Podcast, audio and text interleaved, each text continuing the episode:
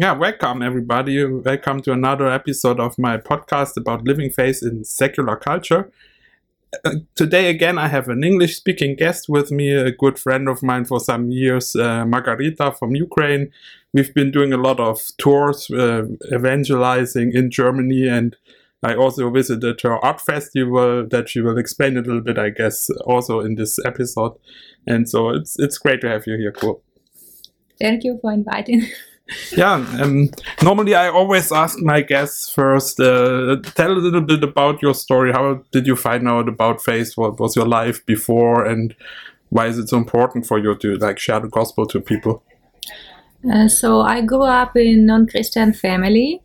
Uh, because i'm from ukraine most of people who came from atheistic background so i grew up in a very good family but we never go to church. We didn't believe in god. We never read bible. So i was like sure that um, everything is good in my life. And uh, uh, when i was teenager i was starting thinking about sense of life. What should i do? What is the, my goal? And i was trying to okay i want to change the world because i have some uh, i saw a lot of bad things happening in the world and I was trying to do good things for people. But when you do good things for people and they are not uh, thankful or they are bad for you, you become upset. And I started to think, oh, it doesn't work any at all. So, and at the same time, uh, my brother started uh, believing Jesus, and um, he heard gospel from our neighbor and he with mom they started go to church they started growing faith and they invited me sometimes to the church.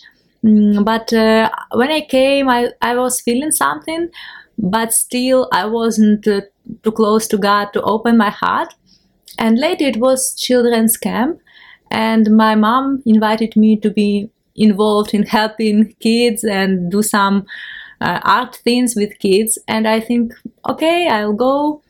And in this camp i saw christ in people. So i saw that those christians they have something special that i don't have. So they have uh, love for people for everyone and it's not because those people are their relatives or those people have done something good to them. It's because just they have the, this love.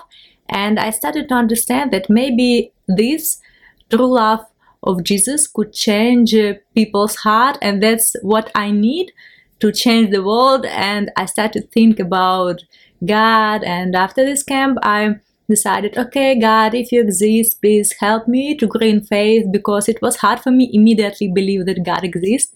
So I started go to the church, read Bible, and was praying like God give me the faith. And as it's written in the Bible, when you are uh, in God's word, so i i started to um, like trying to find jesus. And when you are doing small step jesus is doing several steps to you. Uh, mm. so from those moment, i started growing faith and suddenly uh, i can't i can't say when exactly but maybe after half of a year year i suddenly recognized that i believe. And i suddenly recognized that everything that's written in the bible before this was it was like a fairy tales for me but now it become like a real story. And because i have seen many uh, change lives of people and i started change my heart and also i saw that i'm the same sinner as others. Before this i was thinking that i'm perfect person but when I started reading Bible, I recognized that proud, judgment, unforgiveness, and lying is the same sin like killing people or addiction. So it's it's the same things, and I need Jesus as much and more as anyone else. So I'm also a sinner and without jesus there is no any other hope to come to the heaven and when after this when i understand i ask jesus come to my heart that's my story. And I, I was at your uh, your town and I was what what really impressed me a lot was that you guys just kind of created a church right? Was that you did did you create that with your brother did that your brother create that before you were uh, so we were going to more traditional church mm -hmm. and later we understand that um, most churches of my city they are not concentrated on serving young people and uh, uh, that our city needs some new church for uh, like concentrated in uh, in uh, serving young people. And um, mm, what I found that usually when I invite people to church, uh, they came to church and other Christians who have been many years going to church, they came to them and they told, "Oh, you need change this, you need change this," and person is the just first time when person came to the church, and it makes them uncomfortable when people whom they don't know they just came and tell what they need to change. And it's the first time when they come to church. So i understand that it will be hard for those people to stay longer in the church and for changing in their life they need to be accepted. They need to feel love they need to feel something not just uh, uh, that they feel that they're in a church, but they need to feel that they are in family, something like this. Yeah, and this uh, uh, this idea came to me, my brother, to many young people uh, at the same time. So it was like I think seven people from uh, from the church who decided to start a new church. Yeah, and we started a new church that was mostly concentrated on reaching young people. But now we have different people, so now we are maybe 40 people right now. And all of those people they are not uh, from christian background and they are not someone who was from other churches. So they are like uh, someone to, who came to jesus uh, from atheistic background Oh, that's cool. That's very cool. Did uh, how did that work? Did uh, was it hard for you at first to start this, but also for the other churches that didn't know what you're doing? Because I think this this looks a little bit like uh, the the church I come from, Jesus Freaks. You just did something, you know. You just started something without knowing how to do it, basically, and you said, "But we need this. This people need a different kind of church to be welcomed in, or something like this." in the beginning uh, poltava churches many poltava churches they were like what they're doing? Okay. Uh, but because uh, we were uh, doing uh, small steps and uh, we were not focused on reaching uh, people from other churches you know how sometimes so they found that we are not against them and we are not doing something against and to, to take their young people. So and later they saw that uh, it's uh, really fruitful and also what uh, in the beginning was difficult uh, for us uh, because we didn't have anything. We didn't have any equipment. We even didn't have a place where to uh, do um, sunday sermon but uh, uh, god provided everything. And uh, the, the main thing that is needed is people. It's not uh, equipment. It's not money. It's like people who were having those hearts uh, to reach young people.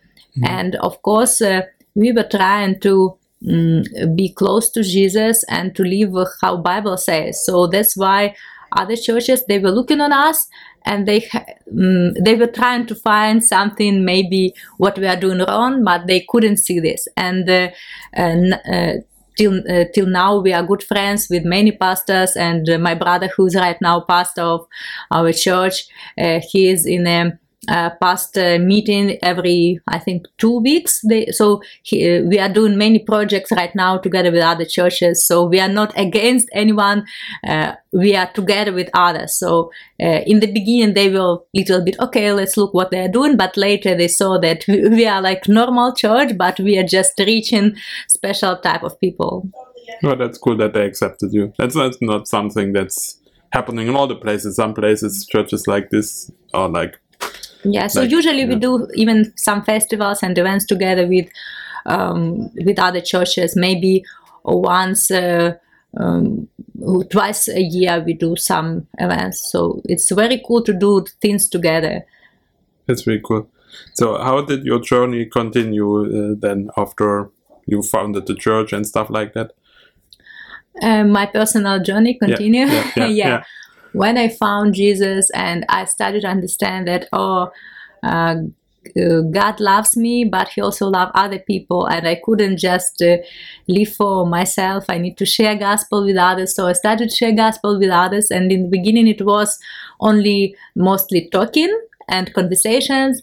But later in 2012, uh, when I finished Steiger Mission School mm, in Germany, I got the idea that I could also use my gift to serve God. So I am painter, I'm architect, so I decided to create uh, some um, some ministry called Art Show. It's a live painting in front of people. So God gave me this idea.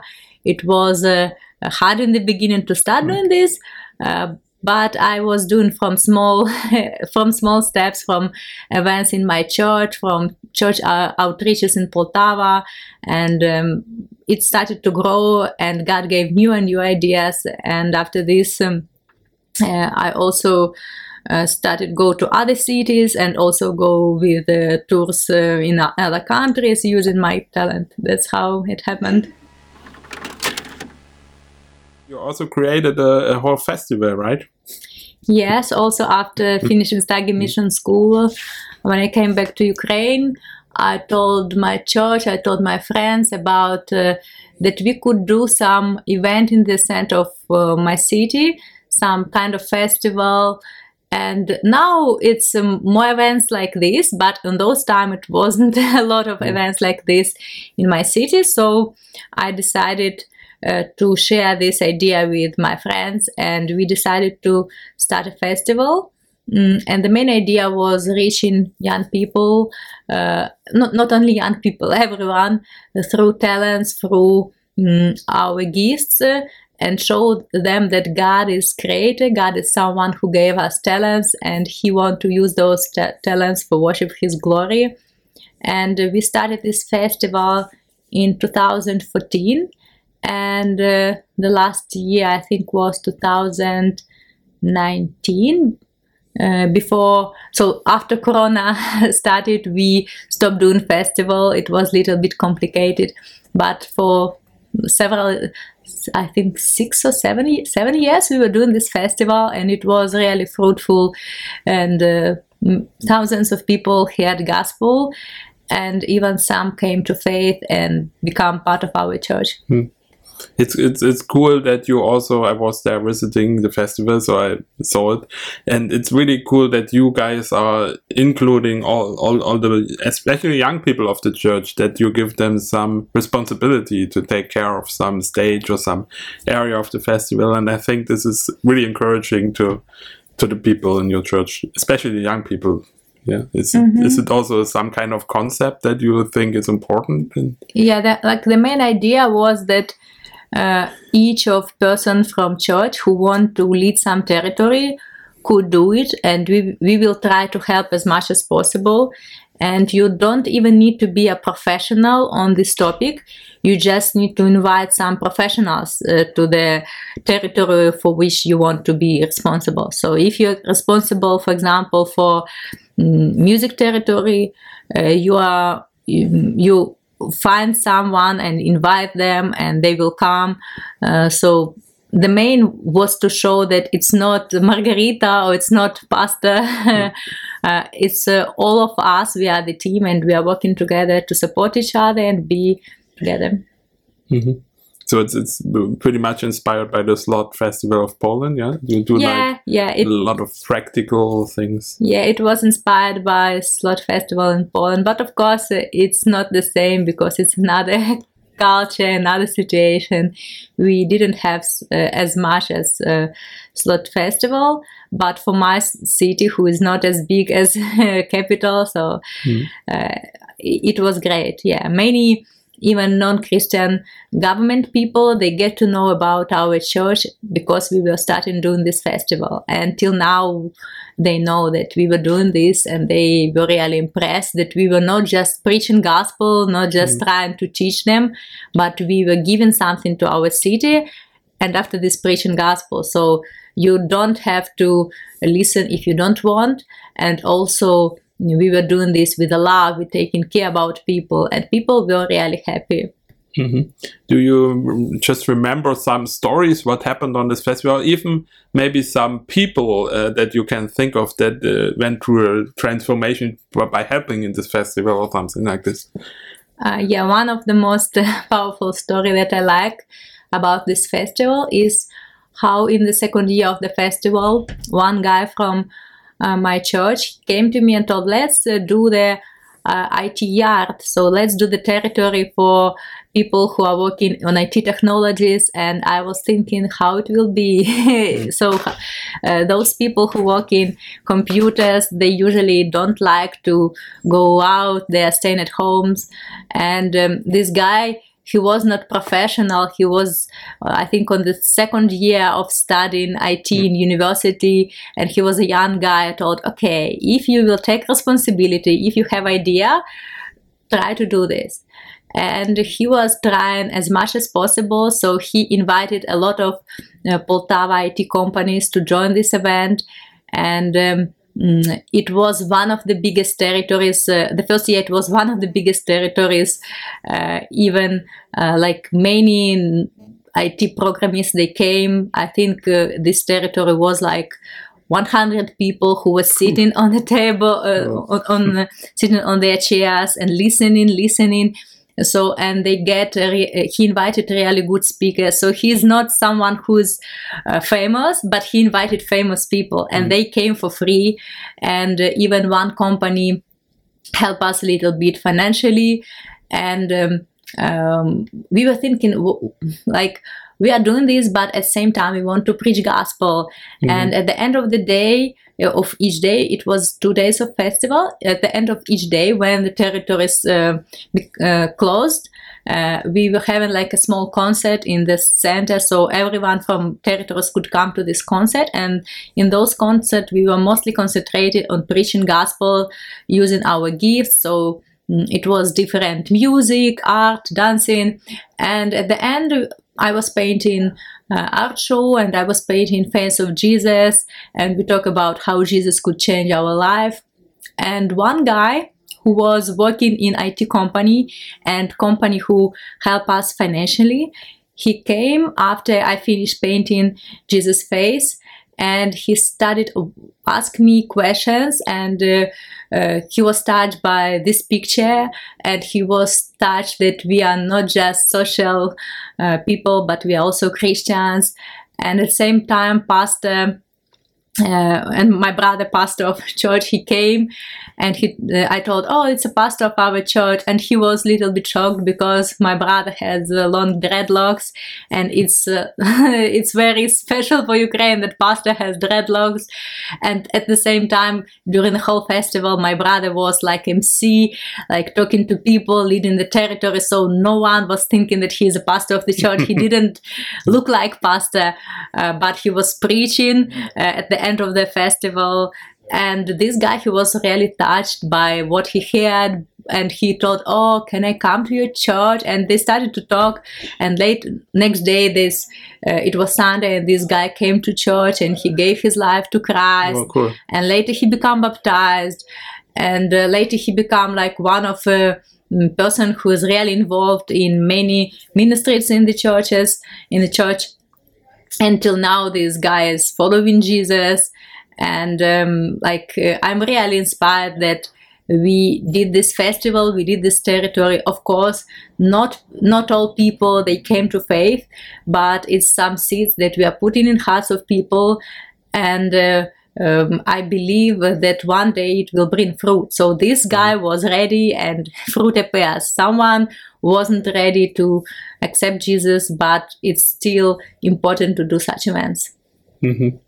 Yeah, it's, it's really cool that you guys are doing it. What what do you think are the most challenging things in in, in, in creating such a festival? Because I think it, it's it's not not a lot of people just do that. Like like just okay, let's do a festival. Let's use what we have and let's go for it. What what um, do you think is the challenge? One of the most important that the whole team uh, will be inspired and have idea. Mm. Uh, for example, now after Corona, many people are a little bit like not upset but don't know what to do mm. and uh, uh, like now we are trying to come back to those time when we were inspired you know um, and uh for uh, for uh, for us it's important that the whole team wouldn't be afraid the whole team will feel uh, presence of God, will have those ideas, not be like, uh, okay, what we need to do.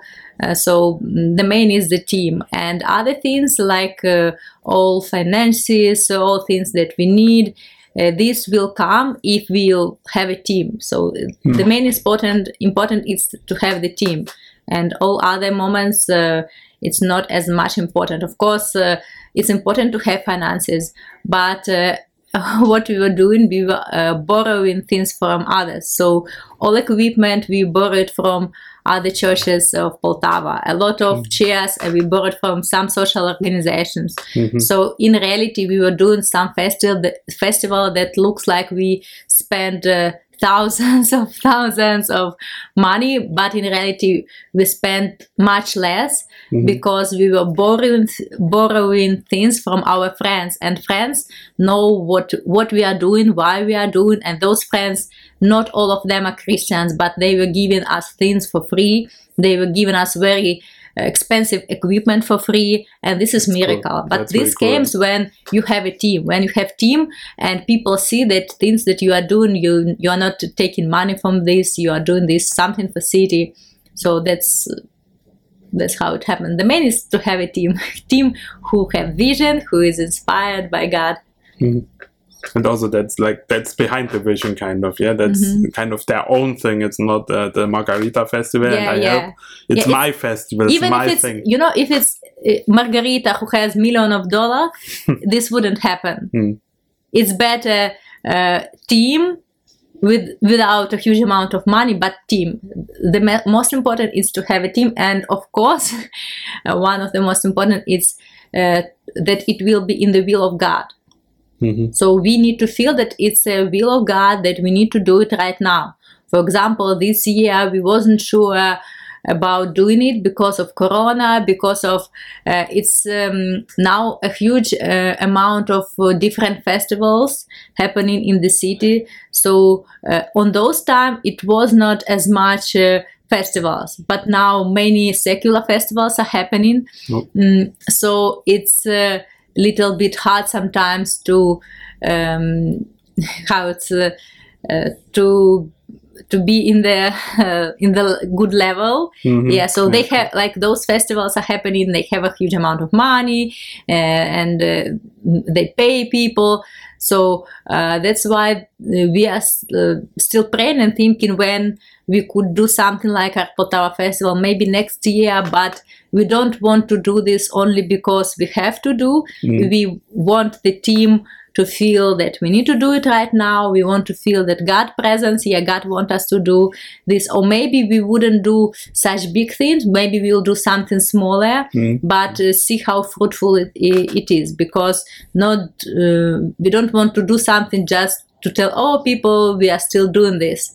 No Yeah, we, yeah. we want to make sure that it's the right time for this. Yeah that's that's a that's a good plan sometimes things can also just you do it just because you think oh, okay we have to continue and, and no one even wants to do it anymore. We are here now in the taco tour so how did you get to know taco and all this stuff? Uh, at the same time, in 2012, when I was in Steiger Mission School, I met Dave Wilson, and Dave, um, and Dave uh, was preaching about reaching Muslim countries, about uh, uh, telling about Jesus to people who have never heard about this. So this touched me a lot. And after I came back to Ukraine, uh, I was uh, praying, thinking, and uh, asking God, God, do you want me to go to Muslim countries? And uh, uh, I was praying, and I was still f- have this feeling inside of my heart. So I decided, okay, God, if you want me to go, uh, I will write Dave. I wrote him a letter and told I want to join uh, your team and came into Turkey. So it was uh, in the beginning of 2013 when I first arrived to Turkey with my friend and one mm, one guy. So it was, it was three of us, and we joined one German team, uh, and we were doing something in the streets of uh, Turkey, of Istanbul, and uh, I was totally sure that I need to come back. And next year, when we came back, I decided to bring my painting materials, uh, and it was just the beginning of my art show experience. But I decided to do this, and um, it was exactly what I was feeling I need to do in the future. what what is uh, taco in, in Turkey so how did you experience it because people might not know. I know Taco Uh, and David. Taco, it's a, uh, it's a mm, ministry that's uh, concentrated. Um, like main focus of it is reaching Muslims using creative arts and using uh, talents that uh, what we have. So preaching gospel through our talents. Mhm. And it's based in Turkey, of course. Like Dave, I will also have him on the podcast uh, sometime soon, and or, or I already had. I don't know how I'm airing this, but um, it's uh, he has been living in Turkey for like 30 years, trying to reach Muslim people, and with his wife and several other people. So, and it's really inspiring to see how he, what he's doing and how he's interacting with culture there, with uh, learning the language, with being kind of more Turkish than uh, American in a way. So, I will have him on the podcast, so you will get to know more about him. Yeah. Um, yeah, but um, how did it continue? So this was the beginning of uh, this taco thing, and Yeah, it was a beginning, and after my second coming to Turkey, I was having like the question to God: God, do you really want me to continue coming to Turkey because uh, it's expensive? I was working hard to raise money, so uh, on on those period of time, I was working in universities, and uh, uh, like each month, I was putting some amount of money, and. Um, I was asking God, do you really want me to continue, or I should uh, continue only in Ukraine? And uh, is the is it any need for me to come back to Turkey? We were doing some stuff on the streets, and uh, I haven't seen uh, people who came to faith. Uh, and I was asking God about this, and uh, God uh, answered me. It was very uh, wonderful answer. So after I think two or three months when I came back to Turkey, Dave wrote me that one guy, one man, I think one man was uh, baptized in the church, and he is Iranian man, and he had gospel first uh, uh, when I was painting Jesus uh, in the street of Istanbul. Oh, cool. and this was answer on my question. So i thought wow it doesn't happen very often. Muslims are very mm, strong in their traditional moments. Uh, so what we are doing most of the time it's uh, planting seeds of faith and telling them about jesus. And it's the first time when they hear about jesus. So it doesn't mean that all of them accept jesus. Mm, and this uh, what happened with those men uh, when i heard this it was answer from god to me that i need to continue and that god really could work through my ministry from things that i'm doing. And of course uh, i was very inspired. I was very thankful to god. And at the same time what happens uh, in 2014 uh, we have a revolution we have many problems in ukraine and dollar start to grow a lot uh, so and my salary was the same. And later i even lost my job. So and i started to think oh god maybe i would never come back to um, to turkey because it's it was looking like it's impossible because all uh, like dollar raised more than on three times so Yeah, and yeah. salary was the same so i was thinking oh i was working hard one year to come once uh, a year to the mission and now i need to work three years or like Mm, four years like like that, it's yeah. like wow it's very hard and uh, uh, in those time uh, i was feeling that i god want me to be a missionary. I was praying and thinking about this. I lost my job. I was still continu- continuing uh, trying to find a new job working in another place. But god was telling me all the time in my heart and many people told me that you need to be full-time missionary. And i wasn't listening god. I was afraid about this like oh no i need to work hard and raise my own support. Mhm. how will i find this? And i was thinking oh in ukraine it's impossible to find support so i need to work. So i was putting more my uh, beliefs on my own. Mm. and uh, finally in 2017 i decided uh, to become full-time missionary and it was a hard step of faith um, even till now it's uh, each month is a steps of faith Mhm. uh, but uh, after I decided to do this, I went to Germany first time together with Taco. So before this, I was in Germany in mission school, but together with Taco, it was in 2017. And after this tour, I like I understand that I need to continue, continue, and I'm trying to go to any tour with Taco. And at the same time, God gave me one more possibility in Ukraine to be part of Positive Show team. It's a team of creative uh, artists uh, who are preaching gospel in the uh, territories close to the war region. Uh, so they started their ministry when the war in Ukraine started, and they asked me to join them, and I joined them. And when I'm in Ukraine, I'm going and touring with them. And we are supporting local churches and local missionaries who are living close to the war territory. And when Taco has tours, I'm traveling with Taco. So you're all the time on the on the road, Yeah. basically. yeah. yeah, that's that's really that's really cool. What what what are the like what are some stories that you experienced by doing this art show rather in the war territory?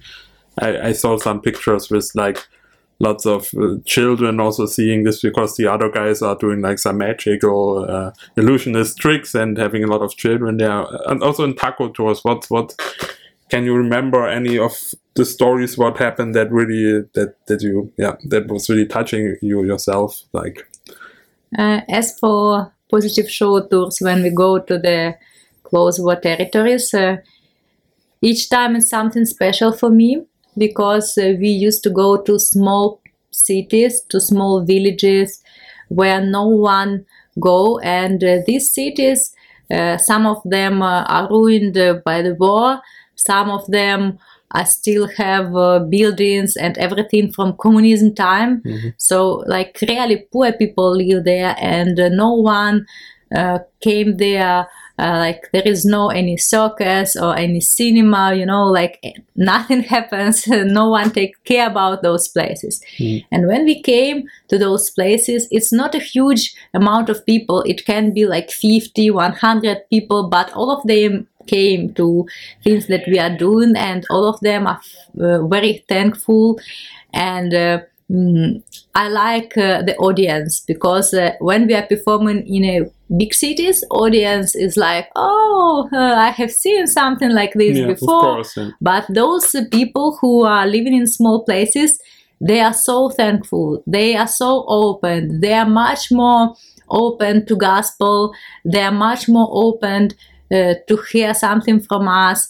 And uh, even uh, sometimes the places where we perform doesn't look nice. It can be buildings without. So, for example, sometimes uh, when we have um, Christmas tours and it's a winter time, it's really cold, and we came to the uh, some places where we perform. It could be uh, church, it could be school, it could be mm, like concert hall building, but they are all in a not a good quality right Mm, now. course yeah. and it could be winter wi- and buildings don't some of buildings don't have the uh, central heat heating.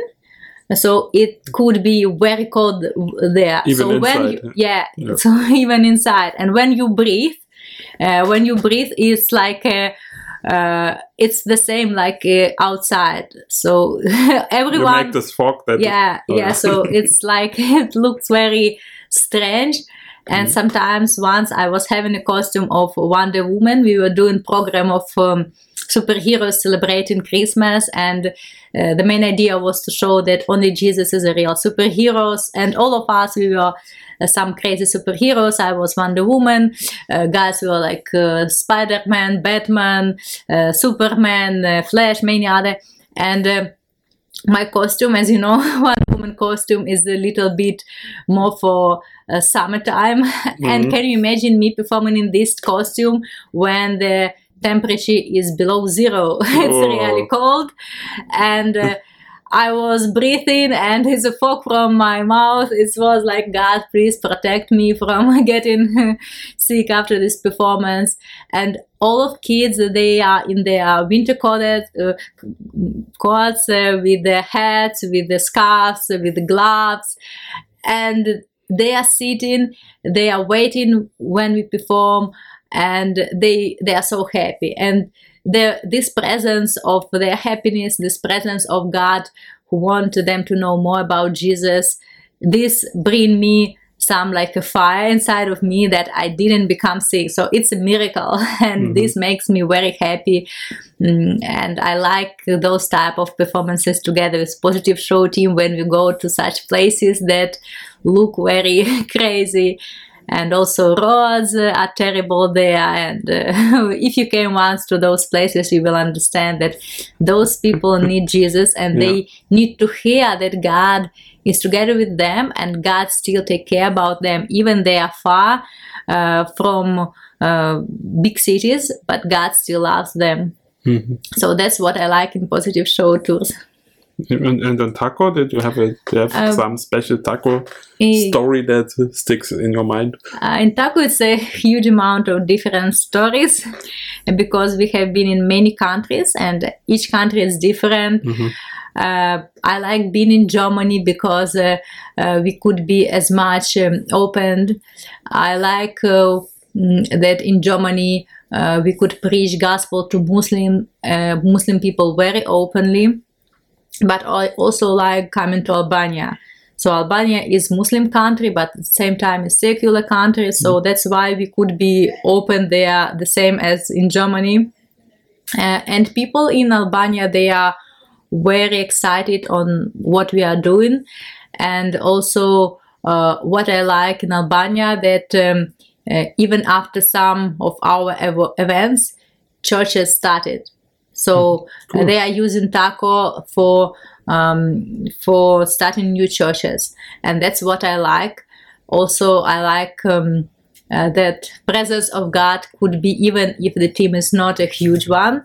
And once uh, I was in Albania, and our team was really small because this tour was in October, and uh, and not a huge amount of people could came. We have just uh, me as a painter, uh, Fletch Willie as a musician, and several more musicians, one singer. So it was not a huge uh, amount of performance, and we were thinking, oh, how how oh, everything will happen.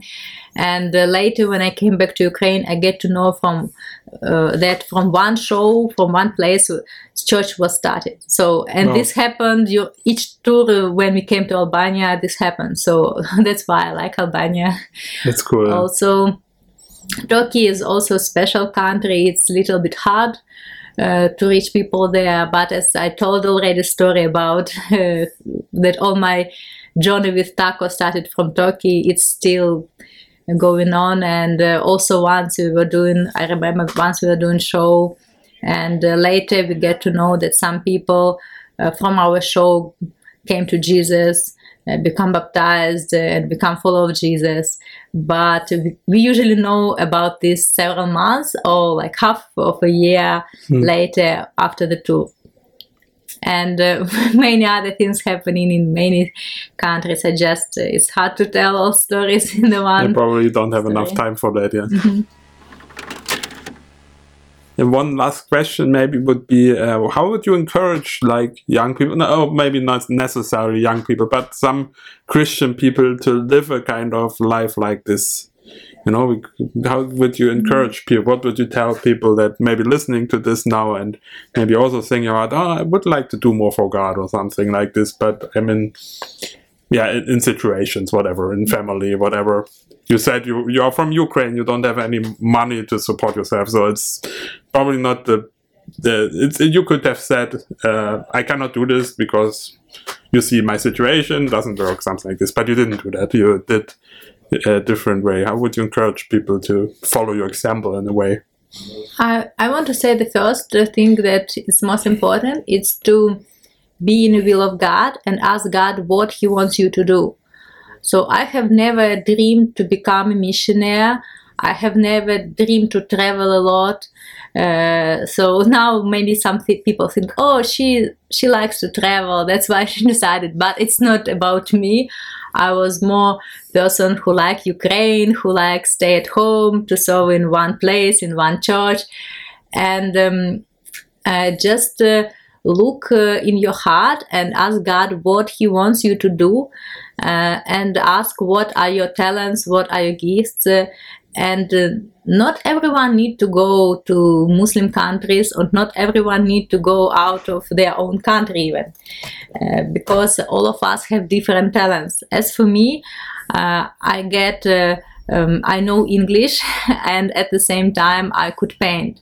So all of these uh, uh, talents if we put them together i understand that i could reach people who someone else couldn't reach and i believe that maybe uh, some of you have some talents uh, to reach people whom I couldn't reach.